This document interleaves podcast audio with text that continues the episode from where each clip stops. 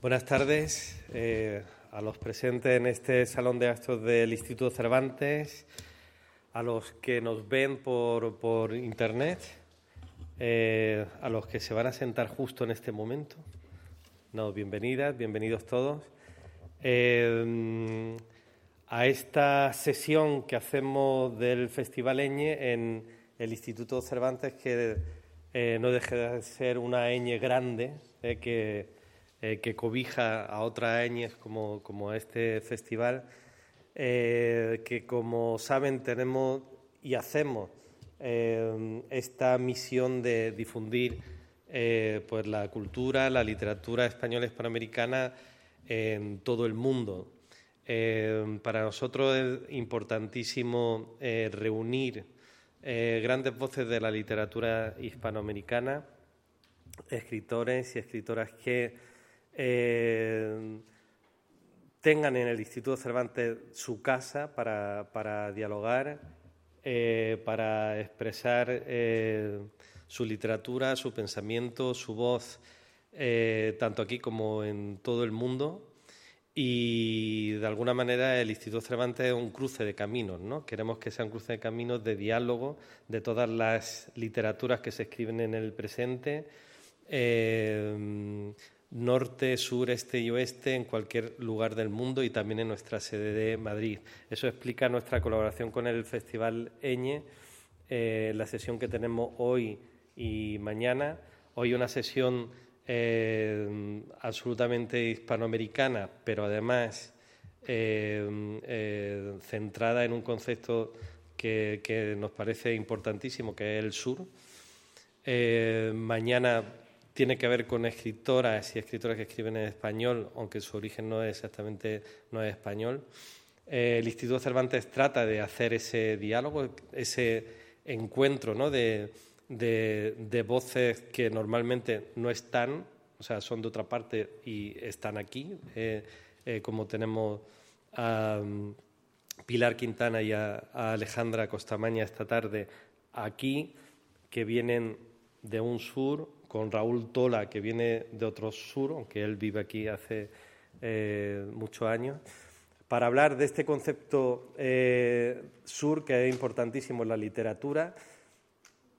De hecho, hay grandísimos escritores que vienen del sur, que, son, que han hecho el canon de la literatura, la voz hispanoamericana desde el sur.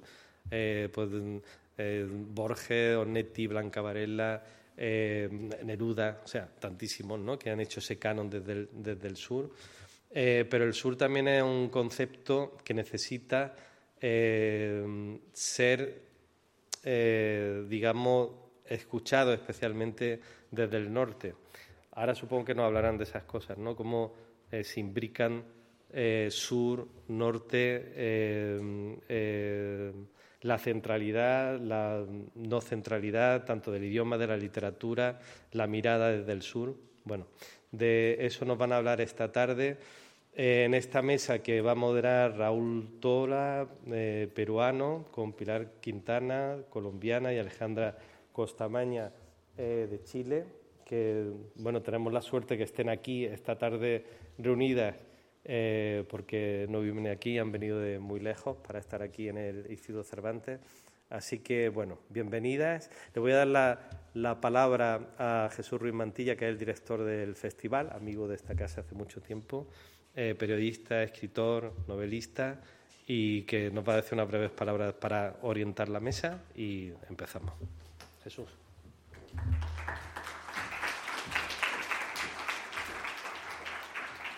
Gracias Ernesto, como dices, gracias a todos por venir.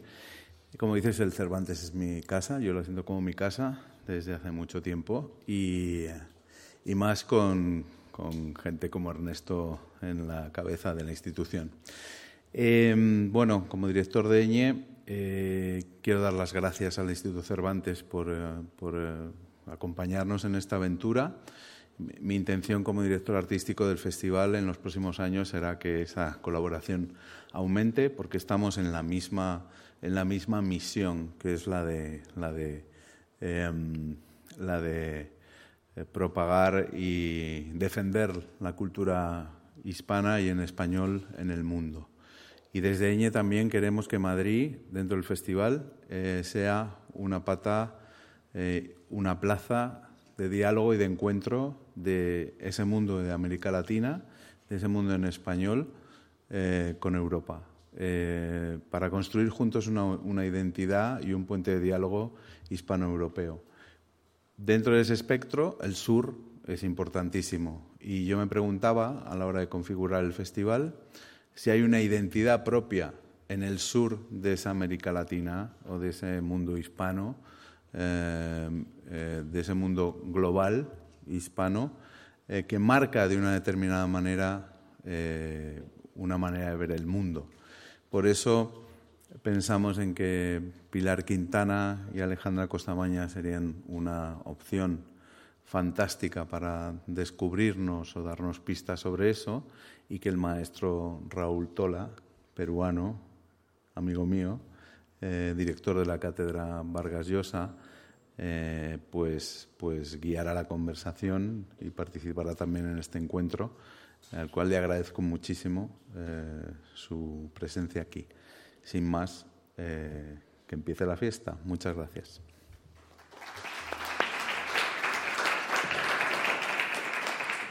Muchísimas gracias Jesús y muchísimas gracias a toda la organización del Festival Leñe. Por supuesto también muchísimas gracias a Ernesto Pérez Uña y al Instituto Cervantes.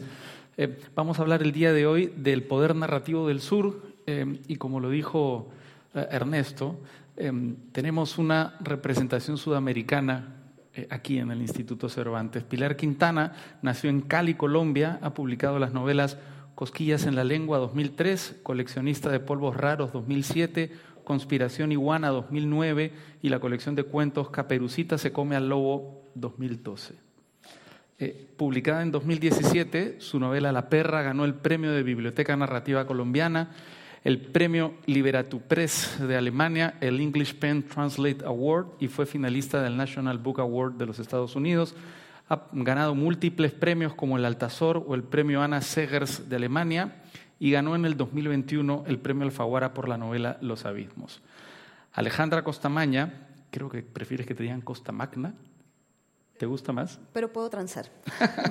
Nació en Santiago de Chile, es autora de las novelas En voz baja en 1996, Ciudadano en retiro 1998, Cansado ya del sol 2002 y Dile que no estoy 2007 de los libros de cuentos Malas noches 2000, Últimos fuegos en el 2005, Animales domésticos en 2011,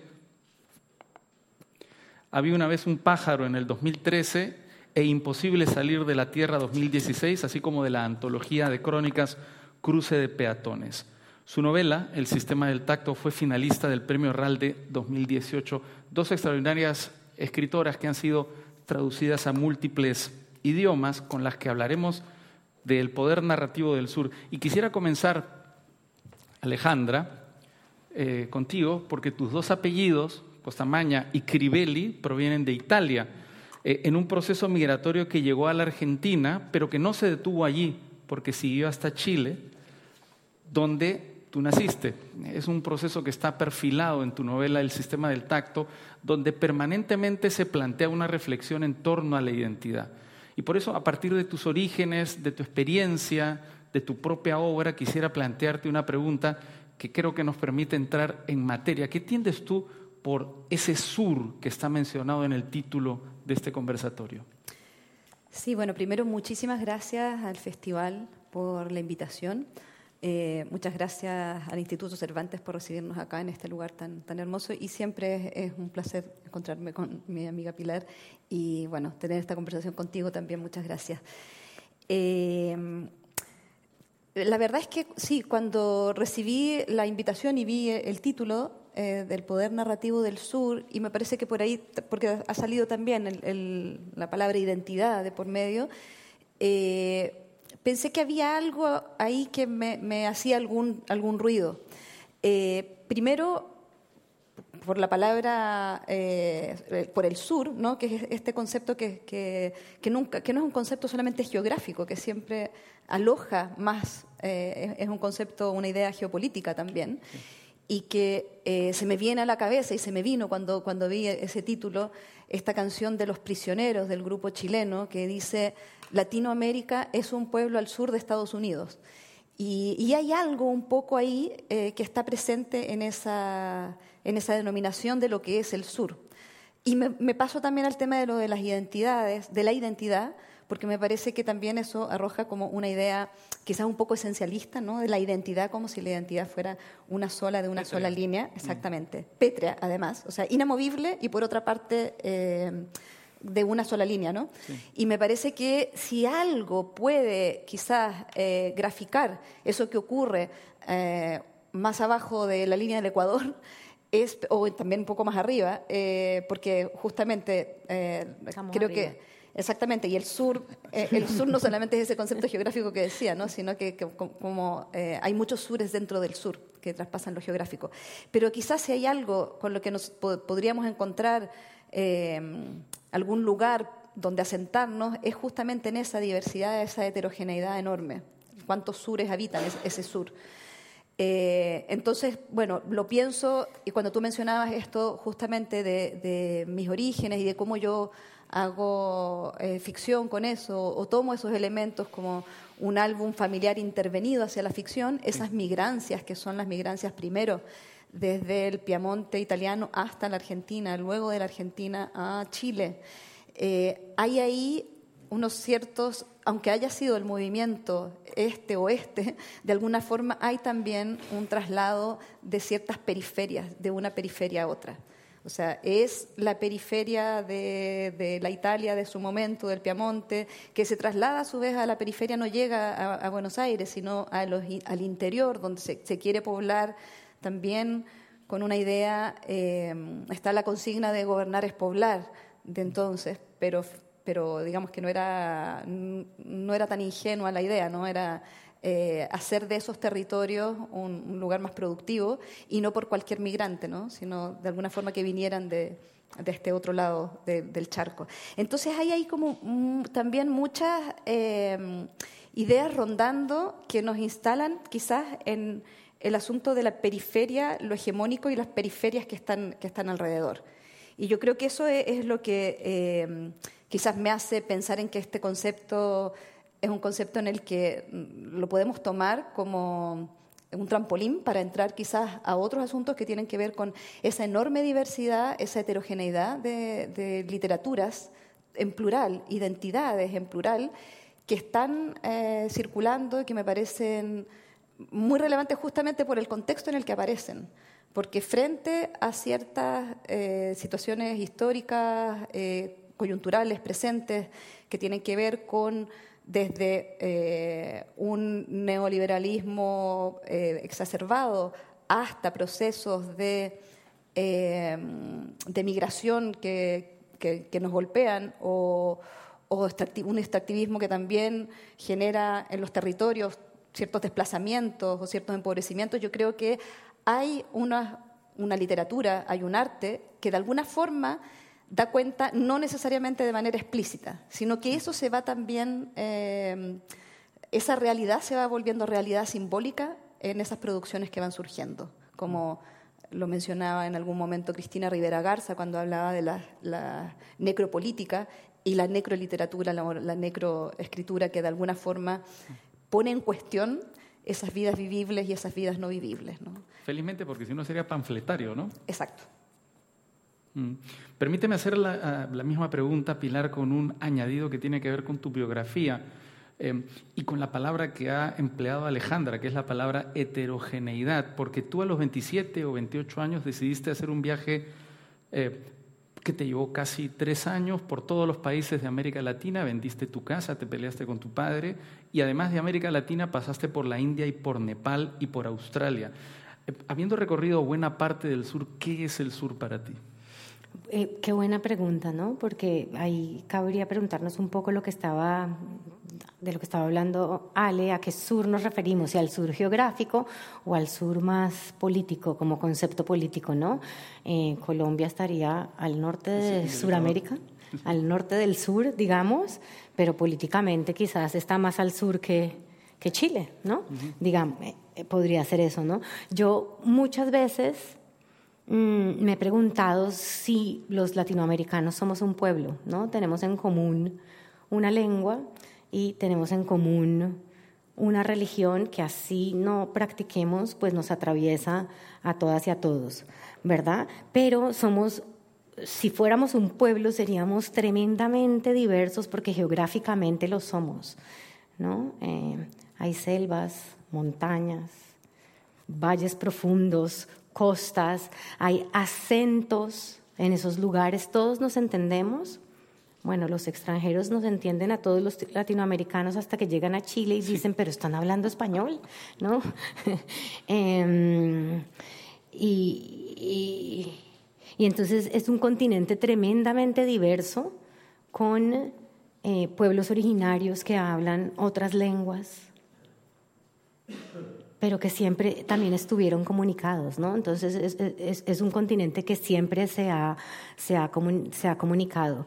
Y literariamente es curioso cómo yo creo que sí existe una identidad en la literatura latinoamericana, no en los temas, es una literatura tremendamente diversa, pero en cómo funciona en, cómo viajan los libros por el continente. Hasta, no sé, a principios de, de, los 2000, para que un libro, los libros salían solamente en sus países de origen, ¿no? Los libros colombianos solo en Colombia, los chilenos solo en Chile, los mexicanos solo en México, los peruanos solo en Perú. Y para que circularan por toda América Latina, primero tenían que venir a España. Y España era quien un poco autorizaba y el libro luego pasaba a circular por toda Latinoamérica. Y creo que después, a mediados de los 2000, a partir de 2010, 2000, quizás 2007, empezaron a surgir unas pequeñas editoriales independientes en los países. Y ya no necesitamos más a España. ¿no? Esas editoriales, las, las autoras de, de, Chile entonces eran publicadas en Colombia por una editorial colombiana pequeña y así empezamos a circular. ¿Verdad? Y yo a veces siento que literariamente hay una división entre la literatura española, que no llega a América, y la literatura latinoamericana, que tampoco llega a España, ¿verdad? Los autores de Latinoamérica nos conocemos más entre nosotros que eh, con los autores españoles y viceversa, ¿no? Hay autores que son más globales y, y lo logran, pero sí creo que en términos de comunicación hay pues no sé, una nación literaria latinoamericana que funciona cada vez más sola independientemente de España. Entonces, ¿podemos llamarlo a eso un sur? Mm, pero tú sientes eso, es decir, mi pregunta tiene que ver con quizá el desarrollo de mercados, que es un poco lo que estás planteando también en el fondo. ¿Por qué? Porque ese vínculo que existió entre España y América Latina tenía que ver con que había un gran mercado común, que era España y América Latina. Em, pero lo que ha venido ocurriendo en nuestros países es que los mercados locales han ido creciendo cada uno, de tal manera que la producción literaria colombiana se centra en Colombia, la producción literaria peruana se centra en Perú, lo mismo pasa en Chile. Y si los escritores nos conocemos es por espacios como este donde nos encontramos, no necesariamente porque los libros viajen como viajaban antes. Pero los libros viajan ahora como no viajaban antes, eso es lo que estoy diciendo, ¿verdad? Cuando yo participé en el año 2007 en Bogotá 39, que era un evento donde estábamos los, varios autores de la generación de Alejandra y yo, y no nos conocíamos ni nos habíamos leído.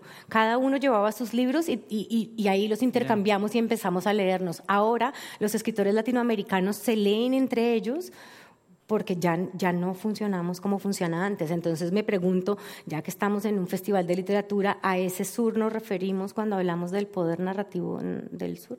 ¿no? A, a esa, a, esa literatura que está circulando con independencia de eh, el gran mercado en español que es eh, eh, el que pasa acá en España. Yo creo que tiene que ver. Ahora, Alejandra, Pilar ha hablado de algunos elementos constitutivos, por decirlo de alguna manera, de la identidad latinoamericana, que son el idioma, la religión, esta geografía endemoniada que tienen nuestros países.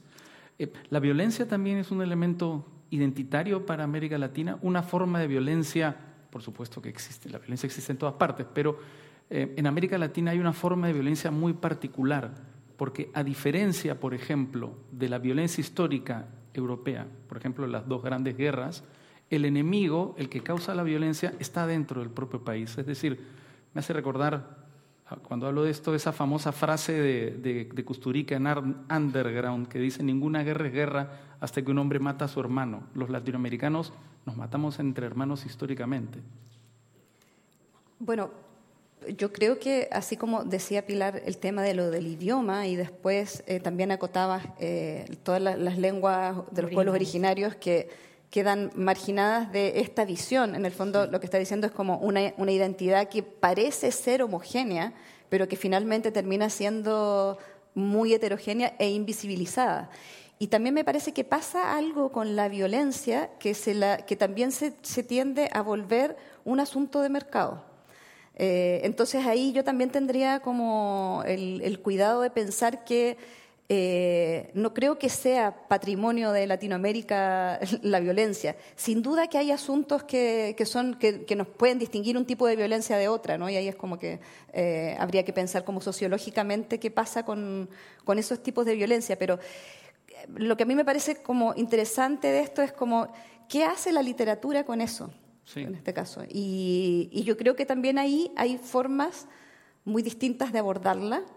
Eh, estoy pensando, por ejemplo, en lo que más tiene que ver más con, con, el cono sur y con el cono sur-sur, ya que estamos con el, eh, con el concepto, eh, de las gerencias, por ejemplo, de unos procesos de los años 70, ¿no? 70-80, que fueron los procesos dictatoriales de Chile, Argentina, Uruguay, Paraguay, y que Perú también, ¿no? Que de alguna forma son marcas y son cicatrices que hasta hoy perviven.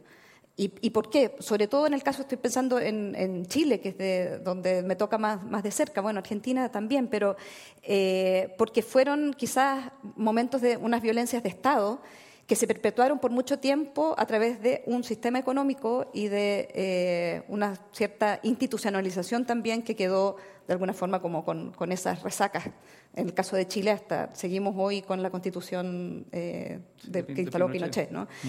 Entonces la respuesta a eso yo creo que tiene que ver, lo que decía antes, no con cosas literales, explícitas, sino con cómo a veces desde la literatura, más que desde la consigna, está desde la gramática cómo se, se, va abordando. Pienso, por ejemplo, en literaturas como las de Diamel El Tit o las de Pedro Lemebel, que de alguna forma desarticulan desde la sintaxis, generan una sintaxis otra que, eh, que, es un sacudón entonces desde la letra. Y ahí es donde me parece que las cosas se, empiezan a, volver. Cómo la, de alguna forma esa violencia se cuela, pero se cuela eh, generando un, un, artefacto estético. Eh, y eso es, el gran desafío y es quizás lo, lo interesante de, cómo, un contexto así puede, reverberar y puede quizás generar también eh, una, lo, que decía, esta heterogeneidad de, producciones. Pienso en lo que pasa, por ejemplo, en México también, en el, en el norte del sur, eh, también con, proyectos acerca de estas mismas violencias, eh, las violencias extractivistas, por ejemplo, lo que hace Verónica Gerber en libros como La compañía, que de alguna forma también crea un artefacto en el que eh, va generando un modo de mirar aquello que no vemos. O sea, aquello que de tanto verlo, de una violencia que, finalmente termina siendo tan machacada, eh, que dejamos de verla, la naturalizamos. Entonces, ¿cómo desde el arte podemos volver a ver aquello que no vemos? ¿O cómo vemos en la oscuridad? ¿Cómo vemos bajo el agua? Y eso es lo que a mí me parece quizás como eh, fascinante como desafío. Me encanta que hayas mencionado el tema del lenguaje porque era un tema que yo también quería plantear. Eh, y cuando lo quería plantear, lo quería plantear pensando en Joyce. ¿no? Eh, Joyce, digamos, no hay que presentarlo, es este escritor irlandés que lleva el idioma inglés a unos límites que la metrópoli inglesa no había alcanzado. Es decir, los escritores eh, londinenses de, la Gran Bretaña nunca asomaron el idioma a los límites a los que asomó eh, Joyce el idioma inglés en el, en el Ulises, por ejemplo. ¿no? Eh, y, claro, con este juego de malear, reinventar, romper, atreverse a todo con el, con el idioma, probablemente porque justamente tenía esa condición periférica ¿no? de irlandés. Em, creando esto que Borges llamó centauros de dos palabras, ¿no? palabras que tenían el inicio de una y el final de otra y al ponerlas juntas tenían un significado completamente distinto. Y ese es un juego que tú haces en, tu novela El sistema del tacto. ¿no? Eh, tú sientes que ese atrevimiento con el lenguaje también podría ser algo que se encuentra presente en América Latina y que más o menos, no, quiero hacer generalizaciones, pero, pero más o menos podemos encontrar como un denominador común? Yo creo que eso, eh, aunque no es algo eh, nuevo, pero sí adopta formas distintas eh, en, las, escrituras y, también me atrevería a ir más allá con otras, otras formas artísticas, pero contemporáneas y que tiene que ver quizás con eso, como pensar la literatura como un, archivo eh, hecho de fragmentos, de restos, de retazos. Quizás justamente por eso, ¿no? porque frente a esa mole que puede ser la identidad, encontramos esos pequeños fragmentos que nos van armando, como una especie de mosaico de esa identidad.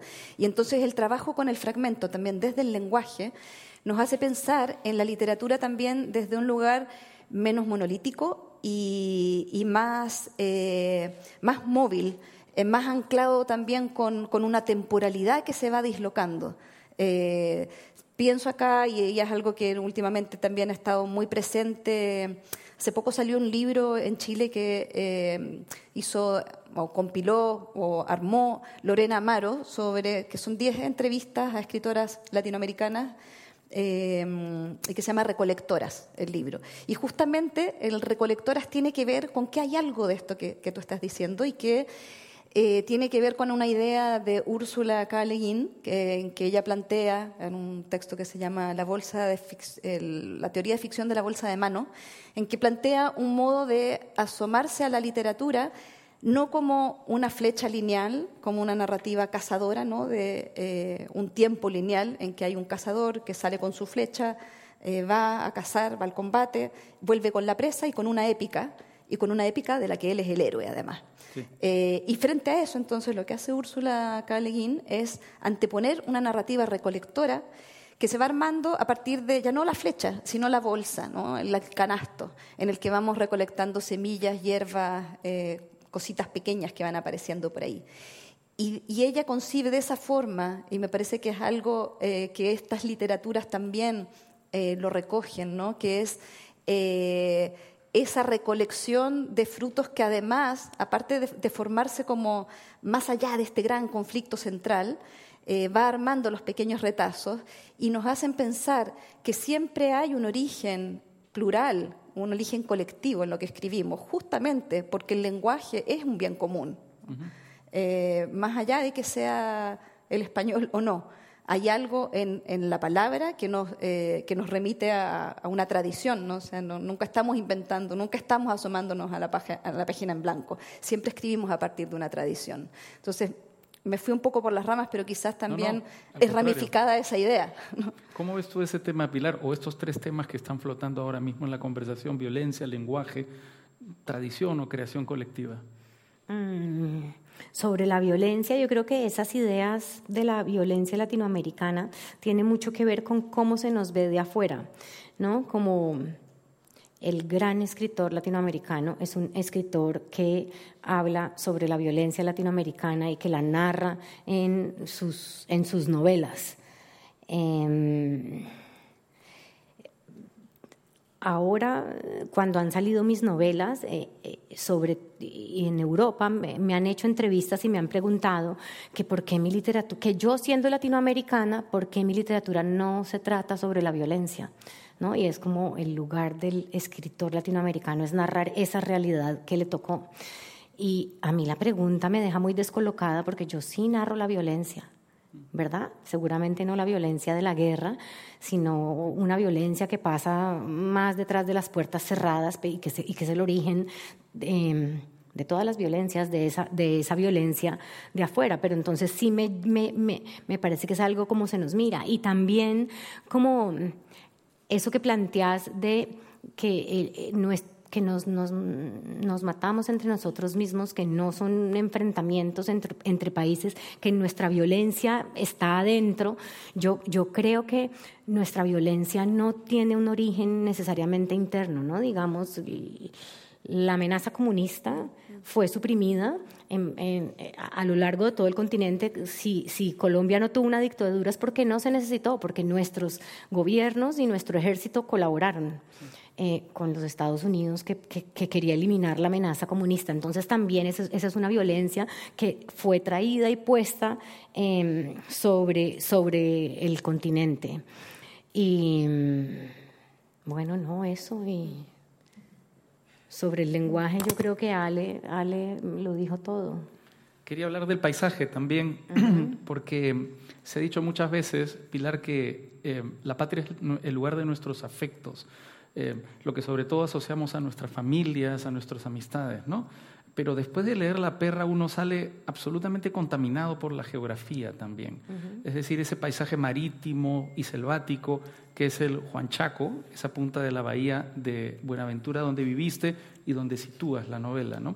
Cuando piensas tú en el sur, ese es el primer lugar que viene a tu mente. ¿Qué viene a tu mente en términos de afectos de geografía? Bueno, yo creo que sí, yo creo que un poco ese es el lugar. Yo recuerdo cuando salí de, mm, de viaje, yo iba en busca de algo, no sé de qué, ¿no?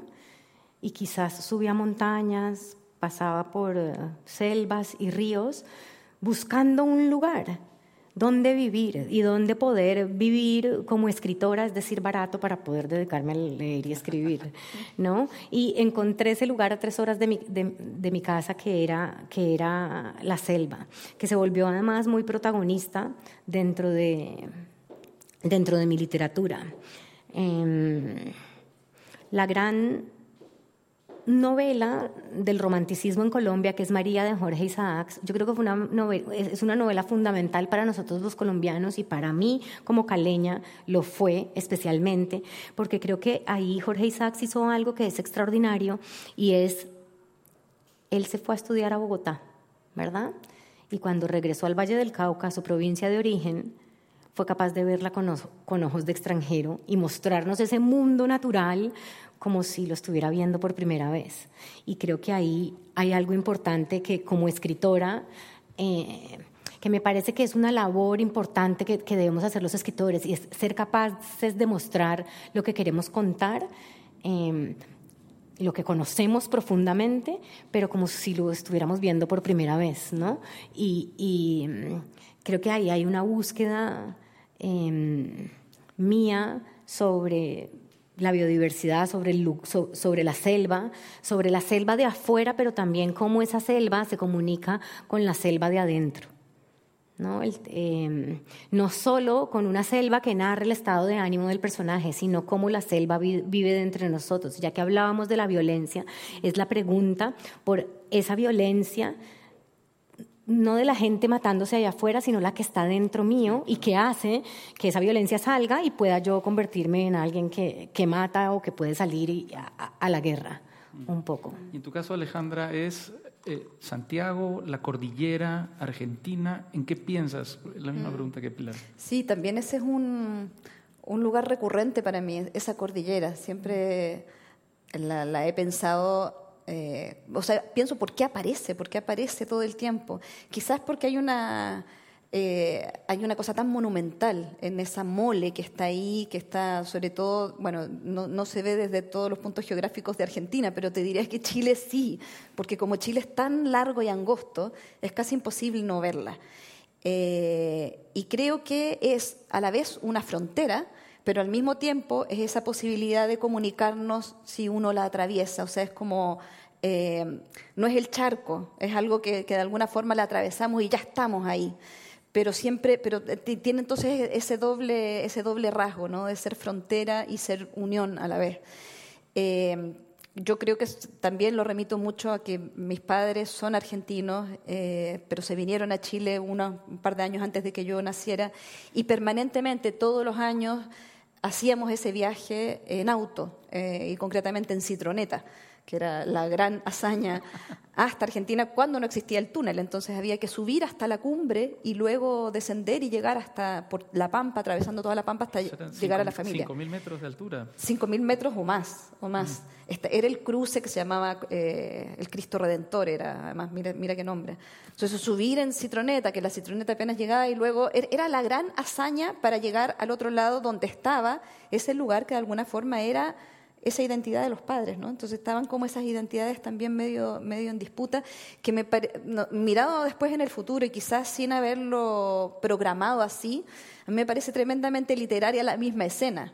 Y una de las cosas que hacíamos con mi hermana cuando estábamos en esos eternos viajes, porque duraba más de un día, era contar perros. Nosotros contábamos perros y creo que, claro, imagínate, en la pampa no aparecía ningún perro, entonces obvio que hacíamos trampa y hay, un perro, ¿dónde? Y eso era un ejercicio muy literario al final, muy de imaginación, llevar la imaginación hasta un lugar insospechado, ¿no?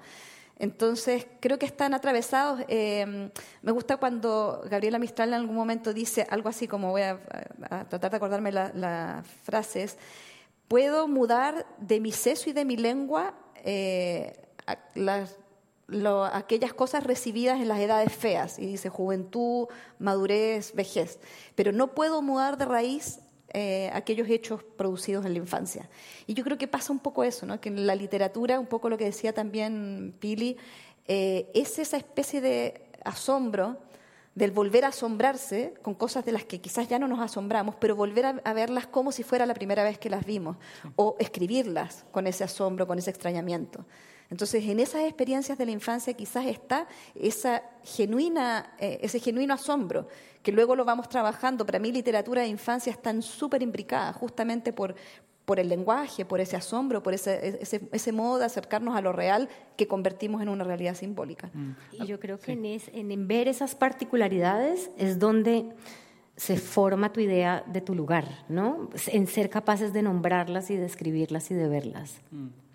Ahora, eso ha sido eh, históricamente una tarea que se le ha asignado a la literatura. La literatura latinoamericana, eh, desde los años del boom, se ha dedicado a describir un continente nuevo, a presentar un continente nuevo que, entre otras cosas, incluía una forma de magia desconocida para el resto del mundo. Eh, hemos hablado de la violencia, es decir, e, elementos muy particulares que estaban en esas novelas, en esas novelas que son parte fundamental de nuestra tradición. Mi pregunta es si el poder narrativo de Latinoamérica está en esa, en esa temática y si sigue estando ahí. Qué difícil esa pregunta, ¿no? Porque, sí, sí, porque, porque, porque mm, yo creo que ese es otro del, lugar del escritor latinoamericano, lo maravilloso, ¿no? Y eso empezó con los cronistas de Indias. ¿no? que los cronistas de Indias describían estos animales fabulosos que eran, no sé, el oso perezoso, el caimán, el, el, el hormiguero, digamos, y entonces también hay ese lugar de lo maravilloso. Y es algo que, bien, que es, es, es, es también impuesto así como la violencia. Claro, es maravilloso, sí, pero no es menos maravilloso un árbol europeo o un animal europeo. ¿Verdad? No, no son menos maravillosos. Lo que pasa es que miramos a ese continente y le pedimos que se describa como maravilloso, porque así lo describieron quizás los cronistas de Indias, porque el boom lo hizo, eh, porque el boom eh, latinoamericano lo, eh, lo hizo. Digamos que me pasaba también un poco cuando con la perra, que salió la perra y algunos reseñistas europeos ponían en las reseñas y sigue el realismo mágico de García Márquez. ¿De qué están hablando? si la perra... No tiene nada de eso tu novela. Y yo entonces le pedí a un amigo que me tradujera, por favor, esa reseña en francés porque yo no entendía. ¿Y qué pasaba? Que en La perra, Damaris, la protagonista, es una mujer negra, empobrecida, que vive en el Pacífico colombiano, en una región muy aislada de Colombia, donde no hay hospitales, y ella va al médico tradicional indígena. ¿verdad? Y el médico tradicional indígena le hace unos tratamientos. Y entonces ahí decía que eso era maravilloso. Y, yo decía, no, eso es realista. ¿Verdad? Absolutamente realista. Las mujeres eh, negras de zonas empobrecidas de Colombia van donde el Jaibaná, pues porque no hay un hospital cerca. Y aunque lo hubiera, quizás también irían primero donde el Jaibaná. ¿verdad? Porque hay enfermedades que se tratan con el Jaibaná y otras enfermedades que se tratan. Entonces, esa no es una parte de nuestro continente es una parte maravillosa, sí, pero del mismo modo en que el Coliseo romano es maravilloso, ¿no? Pero de otra manera maravilloso quizá. Así como el sentido del humor, quizá. No lo sé. ¿Cómo lo ves tú? Porque nos reímos de cosas que, te lo digo por experiencia propia, en otros lugares generan horror. Claro, y un poco yo me preguntaba por qué el humor latinoamericano, en Colombia hay una bomba ponen una bomba y a los 10 minutos estamos haciendo chistes sobre la bomba en la que se murieron 40 personas y quedaron destruidas, ¿no? Y yo creo que eso lo entendemos en Colombia y me, parece que es para combatir el horror, ¿verdad? Porque si no podemos reírnos de eso, pues ya nos tiramos de cabeza al abismo porque todos los días en Colombia hay situaciones terribles de violencia. Entonces, eso es un poco y un poco también lo que hablaba, lo que hablaba Ale, con, nosotros tenemos, yo me di cuenta en, los viajes que me preguntabas un poco sobre ese tema, cómo nuestra violencia está naturalizada, ¿no? Cómo la vemos como algo cotidiano. Cuando mi exmarido irlandés de Irlanda del Norte, ¿verdad? Que vivió en Irlanda del Norte con bombas estallando, llegó a Colombia, estábamos un día en la casa de mi mamá que era cercana a la universidad pública y se oían estallar cócteles Molotov. Y él me dijo, ¿qué está pasando? Y yo, ah, que están estallando bombas. Y él, ah, ¿qué? ¿Le están haciendo experimentos los estudiantes? Y yo, ¿cuáles experimentos? Están peleando con la policía. Y me dijo, pero aquí todo el mundo está siguiendo su vida normal. Y yo inmediatamente me di cuenta cómo la violencia sucede alrededor y ni, ni siquiera, yo la oía, pero no la oía, ¿verdad? No era, era, era estaba ahí como está el árbol, como está el cielo azul, como está el sol. Mm. En tu caso, Alejandra, el tema, la temática, digamos, ¿cómo lo, cómo lo ves eh, frente a este espejo del boom y frente a la actualidad? Eh, es, que nuevamente, claro, sí, yo creo que Pilar lo dijo muy bien, que el, el riesgo hay de, lo, de exotizarlo. Sí, claro. Eh, y que puede pasar también en en el caso de lo que decía antes, como con, las resacas de lo de la dictadura, por ejemplo, en también pensar que, ahí, que lo disruptivo finalmente puede ser también fagocitado y puede devolverse caricatura y, mercado. Entonces, eh, esos son como los riesgos y por eso yo hacía como el énfasis de pensar en que en salir del, de lo contenidista, de que una novela va a ser disruptiva porque habla de un tema que parece ser eh, como el, tema rebelde, ¿no?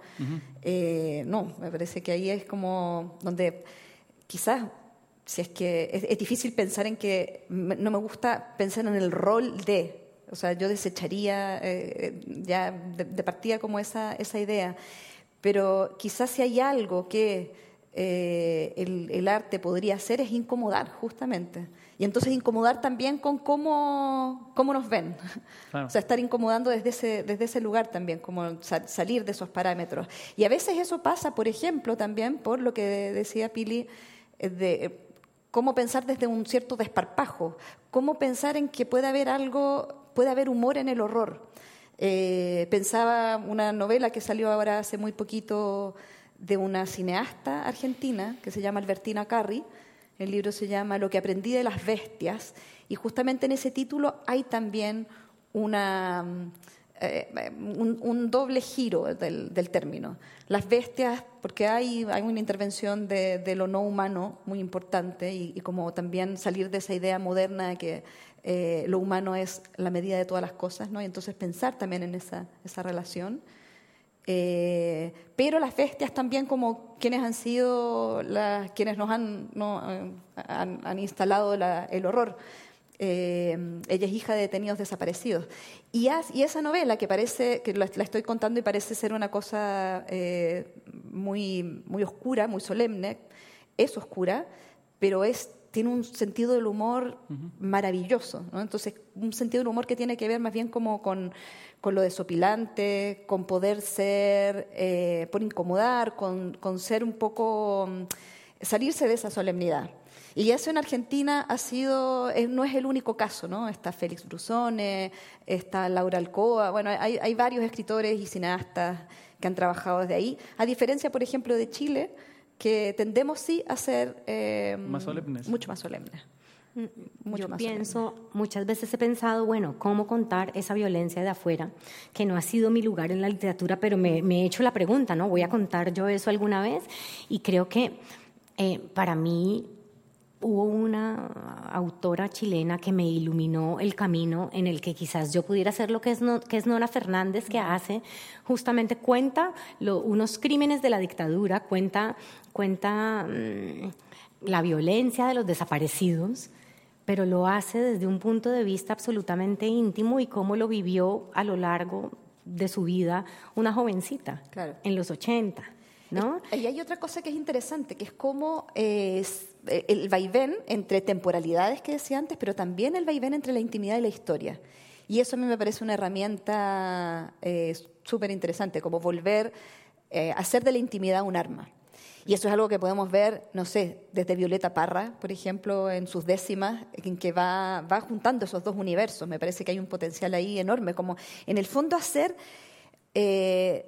del, de la, del estigma un emblema, como cómo poder darlo vuelta. exacto, es eso, es, mira, poder mirarlo como no se había mirado antes. Desde un, desde un lugar nuevo, ¿no? Y desde el punto de vista de una jovencita, no desde el punto de vista de el señor autorizado que conoce la historia y pueden, que también, que está bien, y está bien que, que los haya, pero... la duda, la ingenuidad, probablemente, el descubrimiento, tantas posibilidades, ¿no? O de la cotidianidad, de cómo lo vivió en su cotidianidad una jovencita para la que eh, los desaparecidos se iban a la dimensión desconocida como el programa de la tele que veía, ¿no? Como mm. con elementos pop y con elementos cotidianos y contado desde un yo muy no, no autorizado, no la voz que esperamos que nos narre esa violencia. Mm.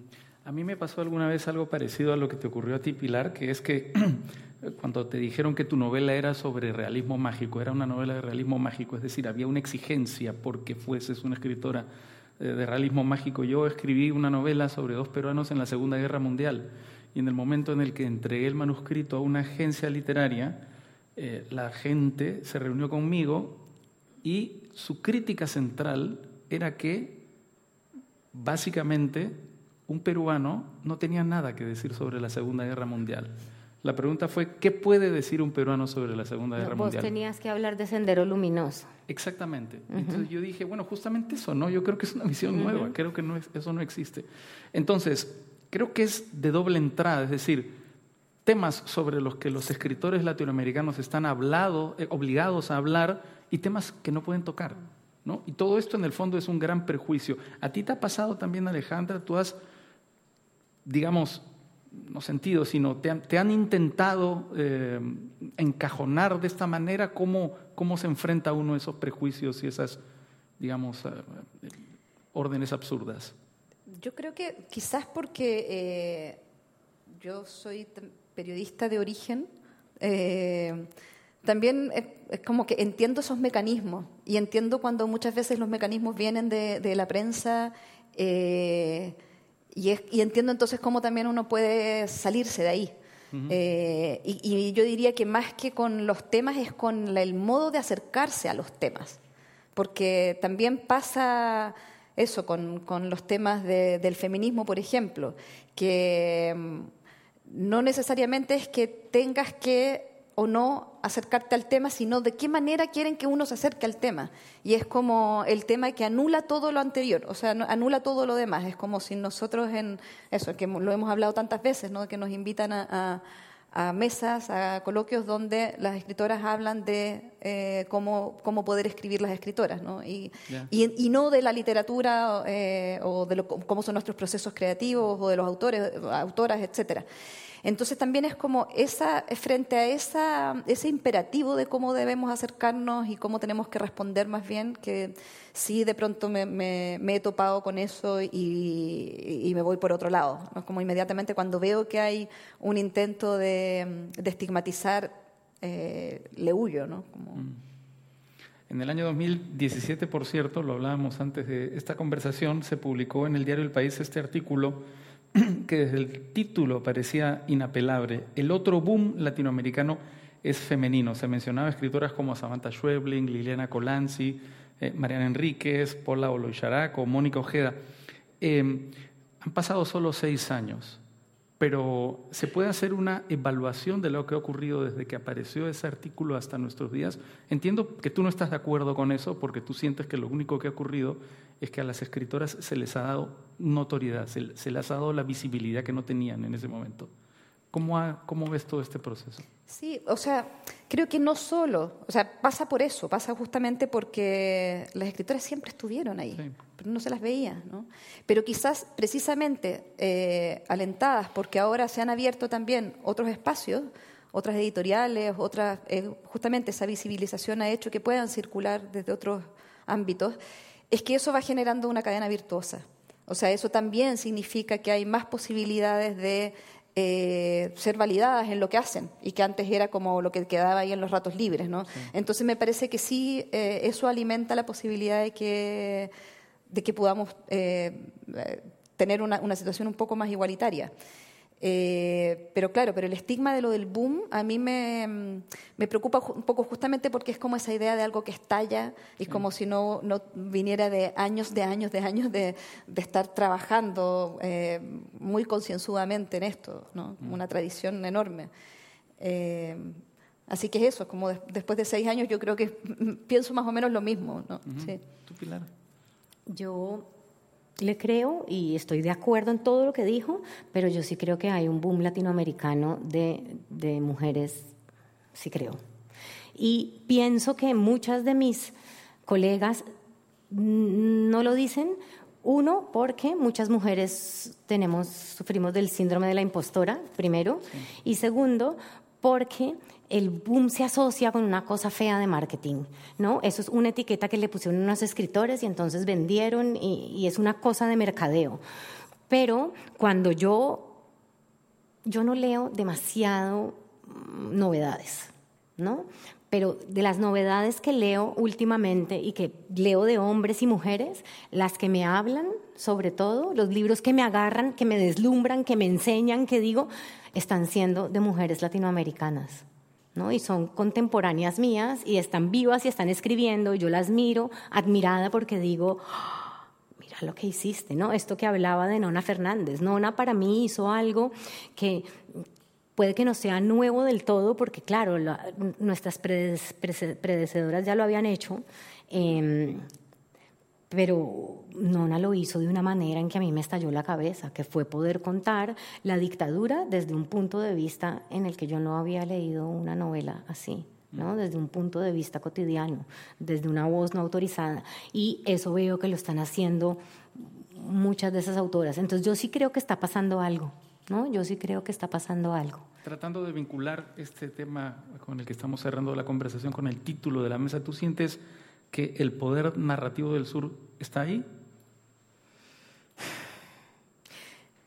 No sé si en estas nuevas autoras, porque como, como dice Ale, em, no, no es que seamos, estemos escribiendo apenas ahora, ¿no? Yo soy editora de una colección que se llama Biblioteca de Escritoras Colombianas, donde rescatamos escritoras eh, clásicas colombianas que fueron grandes escritoras en su momento, súper conocidas.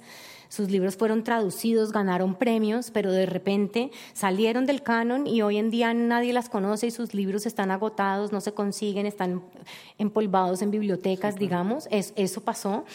Em, pero vos las lees y ahí está eh, Ahí, ahí, están también es, esa mirada, que es una mirada muchas veces, o casi siempre, no siempre, porque pero sí marginal, ¿no? Porque es la mirada de la no autorizada. Mira, cuando yo empecé a publicar en 2003, era muy común que a mí me dijeran, no se puede ser escritora y mamá al mismo tiempo, ¿no? Eso. Lo oí muchas veces. Y también oí editores diciendo, no, es que ella no es tan buena porque habla de temas femeninos, ¿no? En su literatura. Y cuando yo vuelvo la vista atrás, seguramente lo que esas mujeres estaban contando era tema sobre la maternidad, que hoy es el gran tema literario. ¿no? Ahí hubo como, como un cambio. ¿no? De, de repente la maternidad era malo porque era femenino y además que no es femenino porque pues todos somos hijos de una madre, a todos, a todos nos toca la experiencia primera. Em, pero, pero luego se volvió un tema que está bien. Y yo creo que ¿por qué? Porque es un poco lo que decía Ale. Estaban ahí, pero no las leíamos y no las oíamos o lo hacíamos con una mirada misógina. Es mujer, no es buena. ¿Verdad? Yo pienso que ahora hay más lectoras, hay más editoras y hay un movimiento feminista muy fuerte que ha puesto el acento diciendo, oye, no miremos con misoginia a las mujeres. Mm. ¿no? Y, creo que eso ha permitido que todos eh, podamos poner nuestra mirada en ellas y leerlas mm, aceptándolas. Mm, tu, tu, respuesta a esta pregunta estaba más o menos implícita en la, en la anterior respuesta, pero igual quería planteártela. Sí, sí. sí. Eh, solo agregaría algo que creo que eh, nuestras antecesoras de alguna forma tenían que combatir con varias cosas. Uno es que había también la idea de, de cierta excepcionalidad. O sea, había mujeres que, resaltaban, en, el caso de Chile podemos pensar en Gabriela Mistral o en, eh, María Luisa Bombal, Marta Brunet, si es que, pero eran excepciones, se las consideraba como las excepciones que de alguna forma entraban al canon porque además, o porque se les atribuía características masculinas, ¿no? A Marta Brunet, por ejemplo, se decía que escribía como hombre y eso era un piropo, de verdad. Cuando ganó el Premio Nacional de Literatura eh, fue creo que fue veredicto galante para una eh, prosa, no sé, pero era, era alguna cosa masculina, pero además veredicto galantes, como le dimos, le concedimos a, ella ¿no? este honor. Exacto. Y si no era eso, era eh, ponerlas en un lugar que era siempre como desde lo que se consideraba literaturas menores, el diario de vida, la cosa, pero, pero como siempre, cosas que se consideraban menores, que, también ha, sido muy interesante como esos otros lugares también han ido subvirtiendo su lugar. Eh, pero, pero un poco era eso y también el modo de referirse desde, desde la propia crítica, los criterios, ¿no? como para hablar ciertas características que asomaban como eh, caricaturescamente femeninas o masculinas, ah. como esencializantes, ¿no? O sea, una prosa seca, eh, algo que golpea, como una prosa que golpea. Eran todas características también como que venían de lo masculino, no como una una evidencia de algo, sino con un juicio detrás, ¿no? O una prosa sensible, ¿no? Eso era como más o menos, ¿no? Eh, entonces también estábamos rodeados de una serie de elementos que hacían que leyéramos distinto. Entonces creo que lo que ha cambiado, en parte, es cómo estamos leyendo, a quienes estamos leyendo. Entonces hay toda una suma de, cosas que nos hacen pensar que, eh, más allá de que se llame boom o no se llame boom, que todo esto eh, no surge de la nada y que afortunadamente están cambiando nuestros ojos lectores y, estamos pudiendo ampliar el radar. En muchas de, esas otras reseñas, eh, además de decirles como escribe como hombre en las que yo he encontrado sobre las escritoras que edito en la Biblioteca de Escritoras Colombianas. Hay unas que dicen, para ser mujer escribe muy bien. Ah. ¿No? Eh, también es, ese era un tipo de reseña. Sí. Y qué bueno. Muy bien, Pilar Quintana, eh, Alejandra Gozamaña, muchas gracias por este diálogo de esta hora que se ha vencido y que ha quedado, creo, corta. Muchas gracias también a ustedes por su atención. Muchas gracias. gracias. Muchas gracias. gracias.